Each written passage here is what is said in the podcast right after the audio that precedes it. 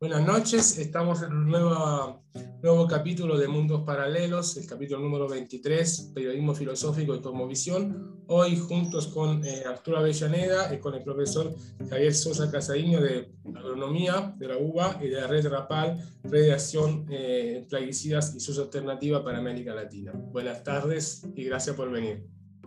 ¿Qué tal? Buenas tardes, ¿cómo están? Muy bien, muy bien.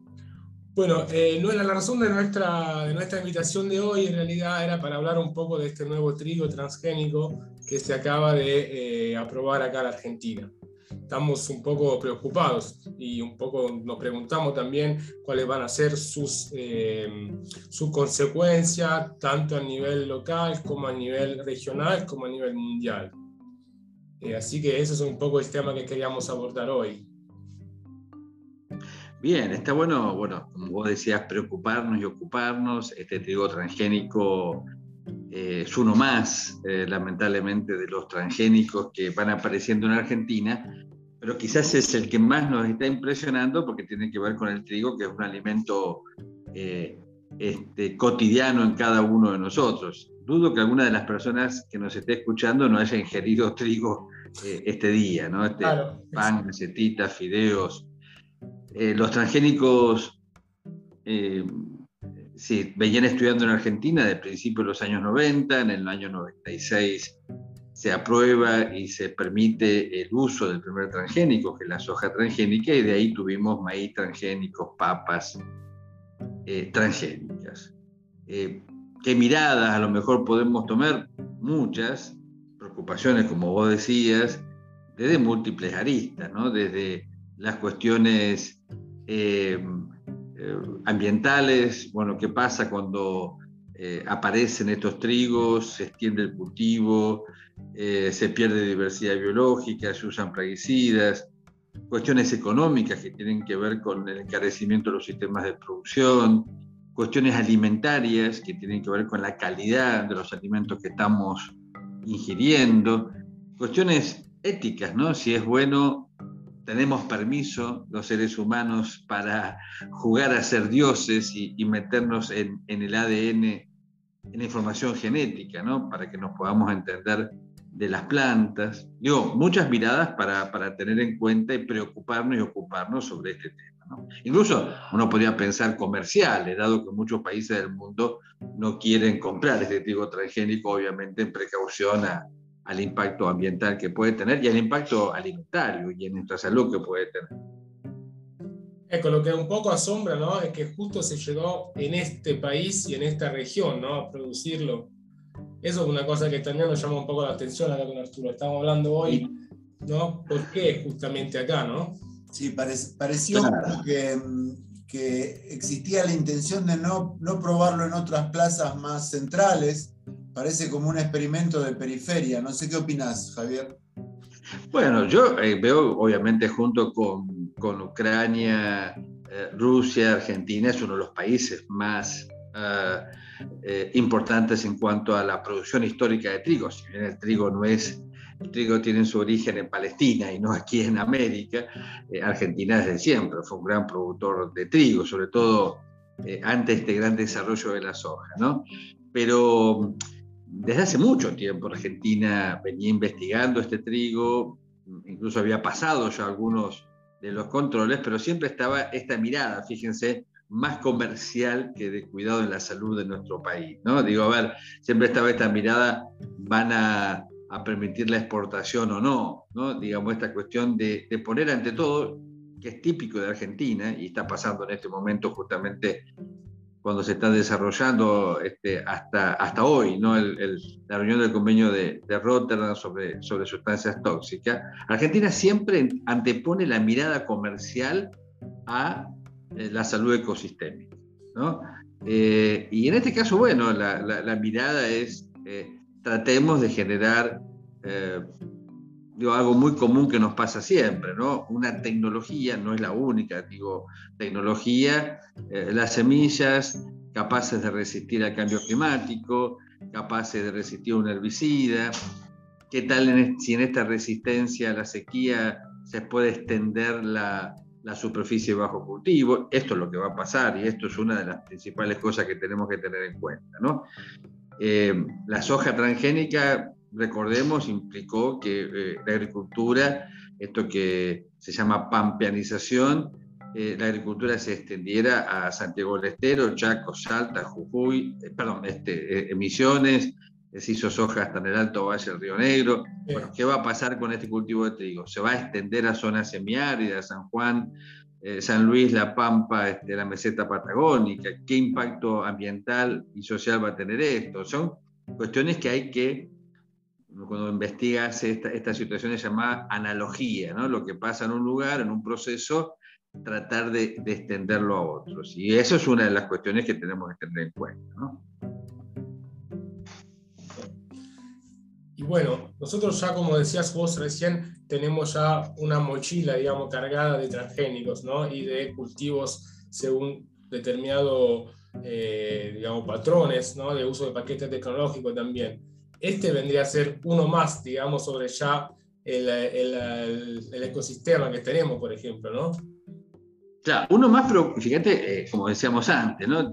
Arturo recordará seguramente cuando empezamos a, discutir los transgénicos, me tocó, siempre lo recuerdo, ¿no? Una primera reunión en el año 95, fíjate, ya 37 años con miembros de la sociedad rural, de, me acuerdo, en la sociedad rural, ¿no? Con miembros de sociedad rural, de CREA, de, con INAGRO, ¿no? Que son entidades agropecuarias, con una diputada verde que vi, ¿no? Y, como que siempre los productores estuvieron favorables a, este desarrollo, o sus entidades, ¿no? También los gobiernos, digo, los sucesivos gobiernos, digo, de, de, Menem, este, de la Rúa, este, los Kirchner, este, Macri, ¿no? Con más o menos matices, siempre fueron favorables al desarrollo de los transgénicos.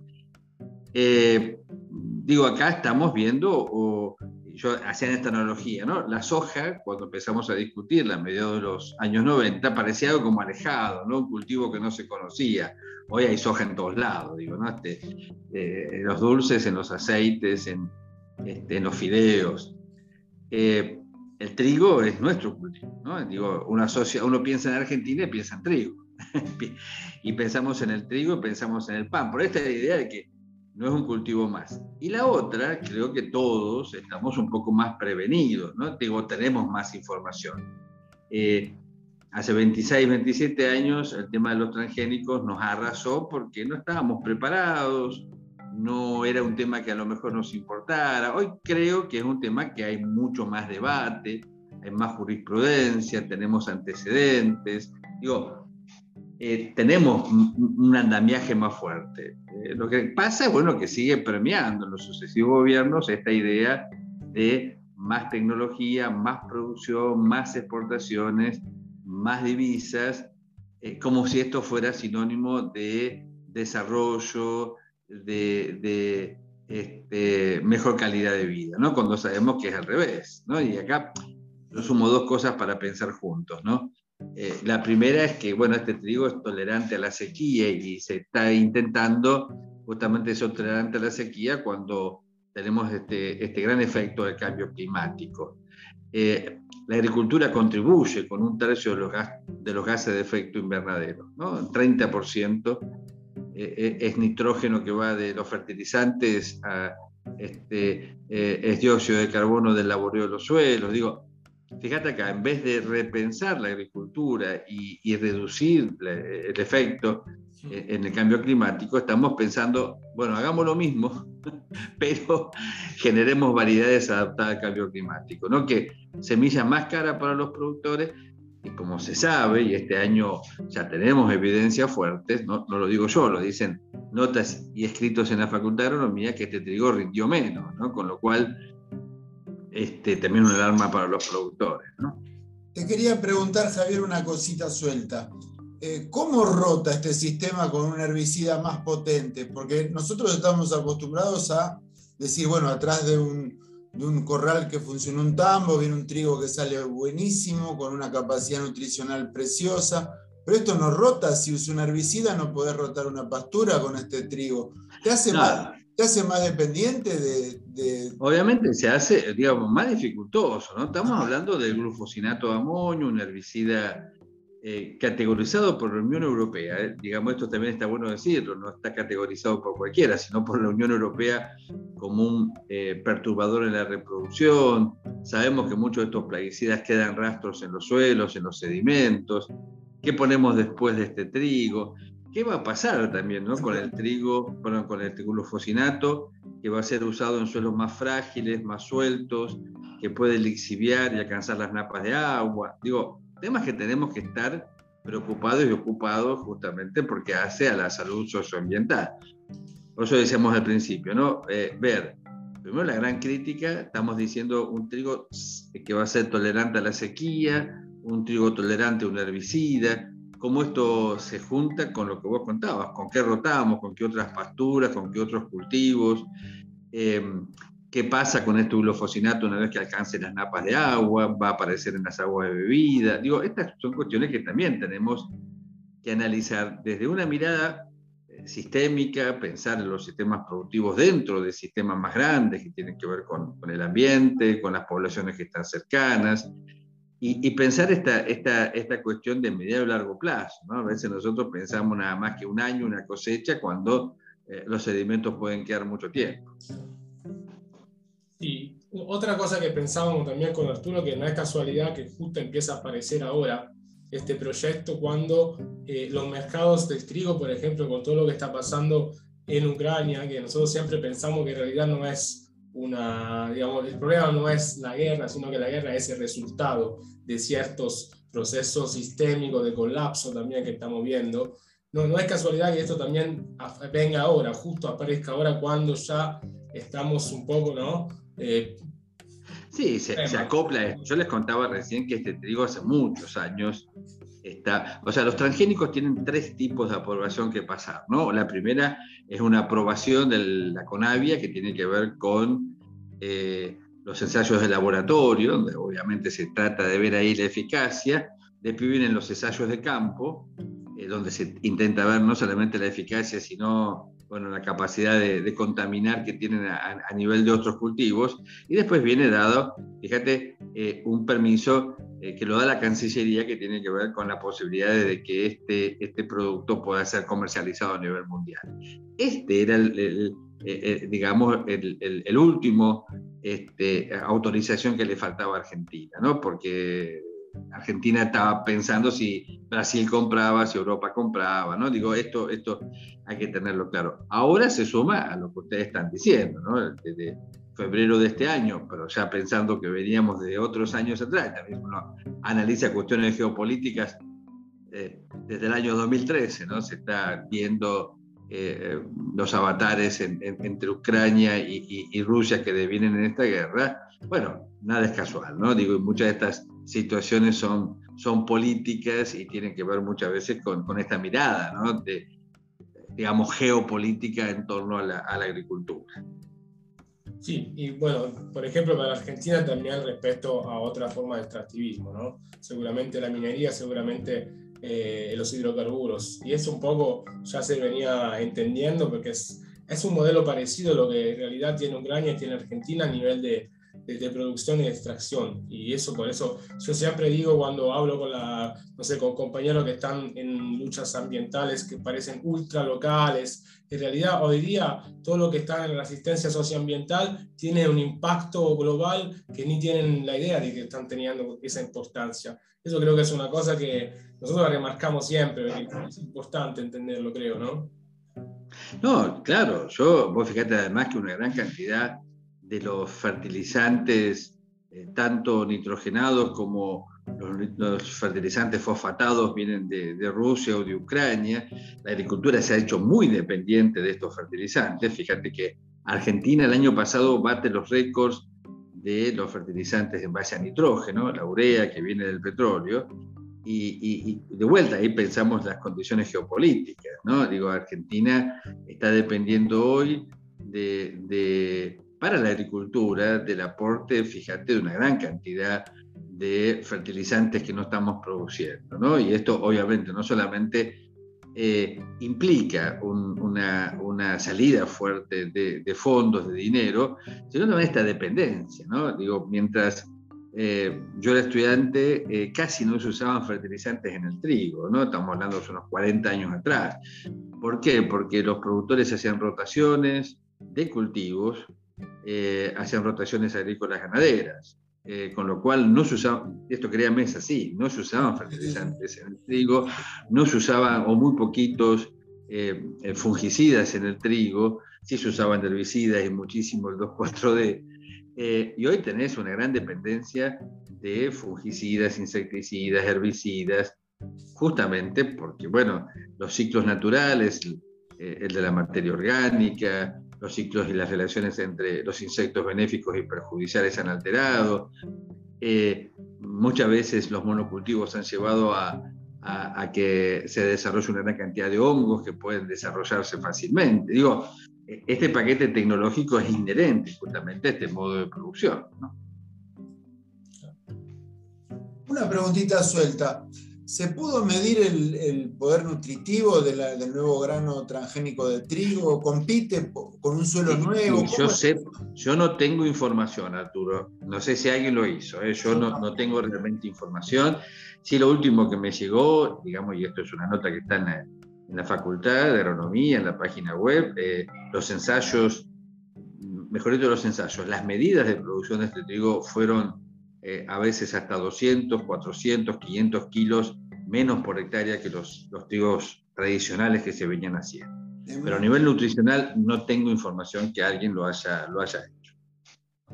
Ok, yo tampoco vi ningún cultivar, no hablé con ningún productor todavía, no, no, conozco prácticamente nada. Lo que sí apostaría es que, que repite en aves y en peces el impacto que tienen todos los transgénicos, ¿no? Que ya tal cual, tal cual.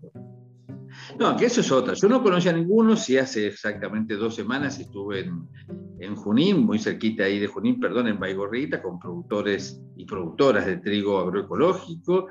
Y quiero también llevar esto ¿no? en, esta charla, decir que hay productores que hoy están haciendo trigo sin usar ningún plaguicida, eh, obteniendo rendimientos de 2.000 a 3.000 kilos, o sea, estamos hablando de rendimientos muy similares a los, a los trigos convencionales, rotando, rotando haciendo agricultura con ganadería, rotando con ovejas, por ejemplo, y con pasturas, pasturas polifíticas y poniendo ahí de todo, ¿no? desde pasto billo, alfalfa, este, tréboles, este, hasta, hasta chicoria y rúcula para las ovejas, y, trigos muy sanos, donde no usan herbicidas, donde no usan insecticidas, donde no usan fungicidas, y eh, estuvimos ahí sacando cuentas, y vamos a seguir sacando cuentas con los productores, y están produciendo eh, a, un cuarto de un costo de producción respecto a los trigos convencionales. ¿no? Esto, esto también es bueno charlarlo, es decir, se puede hacer trigo de otra manera, con rindes similares a los, a los convencionales y con un costo de producción eh, realmente más bajo. Ahora sí, lo que sería problemático es una coexistencia de los dos, de los dos modelos. ¿no? Bien, eh, eh, esa es una gran discusión que venimos teniendo hace mucho. Desde mi mirada, que quizás es muy particular, no es posible la convivencia, ¿no? Es posible la convivencia, cuento por varias cosas. Bueno, lo que decíamos recién, el uso de herbicidas que pueden viajar por el aire, el agua, eh, mm, contaminando los trigos agroecológicos. Sabemos, y esto me tocó a mí en, la presentación que, que, se hizo sobre el trigo transgénico, este gran colectivo de no al trigo transgénico, estuve investigando eh, la posibilidad de que, el polen del, cultivo de trigo viaje y, hay muchos casos donde esto se comprueba. Para ser claro, el trigo es una planta que se autofecunda, ¿no? o sea, eh, al igual que la soja diferente del maíz, donde el polen viaja por el aire. Entonces se dice siempre que el trigo al autofecundarse no hay posibilidad de que el polen viaje de una planta a otra. ¿no? Y hay muchas investigaciones, y esto me tocó investigar, recorrer ahí por, por la bibliografía, muchas investigaciones donde dan cuenta que el polen del trigo puede pasar de una plantación a otra, ¿no? Con lo cual acá también, ¿no? El polen del trigo transgénico podría ir a otro lugar. Entonces, eh, no hay una convivencia pacífica por las contaminaciones que se pueden dar entre uno y otro. Además de esto, decíamos recién, en muchos casos los hongos que pueden viajar eh, arroyo al trigo, por ejemplo, de plantaciones este, convencionales agroecológicas, ¿no? donde, donde sea menos esta enfermedad justamente porque las plantas están sanas. ¿no? Entonces, una planta sana que vive en un suelo sano, eh, obviamente se enferma mucho menos. Con respecto, por ejemplo, a la, no sé, a la parte de la educación, ¿no? de lo que, cuál es la, la línea que mayormente se, se, está dando dentro de la Facultad de Agronomía en la UBA respecto a, a este trigo y también un poco a, a, lo que viene viendo con los, pasando con los transgénicos. ¿Cuál es? ¿Hay, hay una línea más fuerte, otra? Bueno, la, la, facultad siempre ha tenido una línea muy productivista, ¿no? Digo, histórica. Eh, por suerte, yo diría, en los últimos, a lo mejor 20 años, eh, aparecieron más miradas críticas. Eh, en este momento en la facultad existen dos materias por ahora electivas relacionadas con la agroecología. Eh, eh, aparecen más discusiones. Bueno, yo históricamente desde, hace 30 años venimos realizando seminarios, charlas, para generar justamente diálogos, discusiones que tengan que ver justamente con los cultivos transgénicos y, y el efecto de los plaguicidas. ¿no? Eh, aún es cierto, y esto lo vemos con nuestros alumnos que llegan a quinto año a, a la materia de agroecología, hay una mirada, a lo mejor, repito, que se va enriqueciendo con el tiempo, pero una mirada que tiene que ver con la, la, uno podría pensar más productivista y en favor de las tecnologías puntuales respecto a lo mejor de las tecnologías este, de procesos. También en agronomía una carrera, una licenciatura en ciencias ambientales ¿no? y una tecnicatura en producción vegetal orgánica, con lo cual también los alumnos son más críticos y reclaman más, ¿no? una mirada un poquito más eh, como decíamos antes, ¿no? holística, abarcativa, sistémica, que tiene que ver con la crítica a, a, a cualquier tipo de tecnología que a lo mejor la, la consideremos muy simplista. ¿no? Bien. Te quería preguntar respecto a la, a la RAPAL, ¿no? a la red eh, de acción en plaguicida. ¿Cuál es su actividad? ¿Cuál es su trayecto también? ¿Y cuáles son, cuáles son sus horizontes? en este momento? Bueno, yo eh, te cuento, la red de acción en plaguicida es una red que está funcionando en América Latina desde el año 86. Y a nivel internacional, Pesticida Network está aproximadamente también desde, desde ahí, principio uh, de los años 90. Eh, yo empecé a trabajar en plaguicidas y después en la red, uh, investigando el efecto socioambiental desde el punto de vista más cualitativo. Yo soy docente en sociología rural, soy agrónomo, y, bueno, en distintas regiones de Argentina, del área hortícola, las producciones en Misiones, en Catamarca, me interesa justamente trabajar en ambas fases, ¿no? Desde la investigación, la comunicación en, bueno, qué pasa con los plaguicidas a nivel socioambiental y tratar también de trabajar eh, a nivel de generar propuestas agroecológicas. Y en esta trayectoria, bueno, hemos trabajado mucho acá en el Instituto Hortícola de Buenos Aires, viendo qué plaguicidas se usan, el efecto socioambiental. Eh, trabajamos en la red eh, generando información, tratando de hacer denuncias, tratando de hacer propuestas, por ejemplo, no sé, desde ordenanzas, leyes, y sobre todo trabajando con productores y productoras para hacer una transición en los agroecosistemas hacia, obviamente, la, la agroecología quizás querías hacer una pregunta vos sobre el tema de la energía. Sí, estábamos eh, eh, especulando nada más una idea, a ver si se te ocurre, a ver quién podría medirlo, porque escuché por ahí que más de un productor, ante la crisis de falta de combustible, sobre todo gasoil acá en Argentina, en el norte, eh, alardeaba con que se podía hacer biodiesel y alimentar la maquinaria agrícola entonces también con el suelo. Y yo me preguntaba cuál sería entonces el porcentaje de una superficie dada si hubiera que alimentar la maquinaria.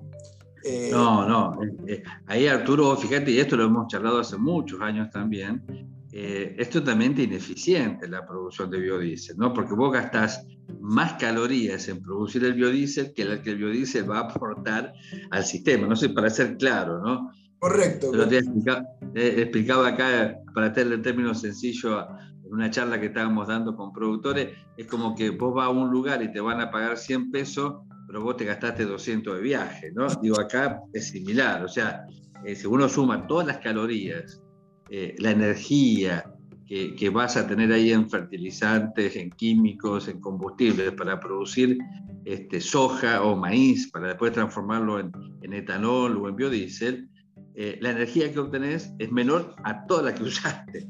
Y la otra, siempre lo decimos acá, ¿no? la, competencia justamente eh, de estas producciones con los alimentos. ¿no? Digo, podríamos sí generar cantidades de energía, pero estaríamos quitando alimentos a los seres humanos, ¿no? en el caso del trigo, en el caso del maíz.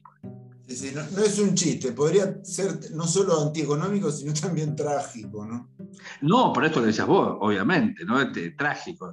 Acá eh, la elección no solamente es económica, sino de, eh, en torno a la soberanía alimentaria, que también tiene que empezar cuando un país decide su política, ¿no? No, no, no tener una mirada económica absolutamente de todo, aunque la economía es transversal a cada una de nuestras decisiones, ver acá cuestiones éticas en torno a la necesidad de que se produzcan alimentos. ¿no?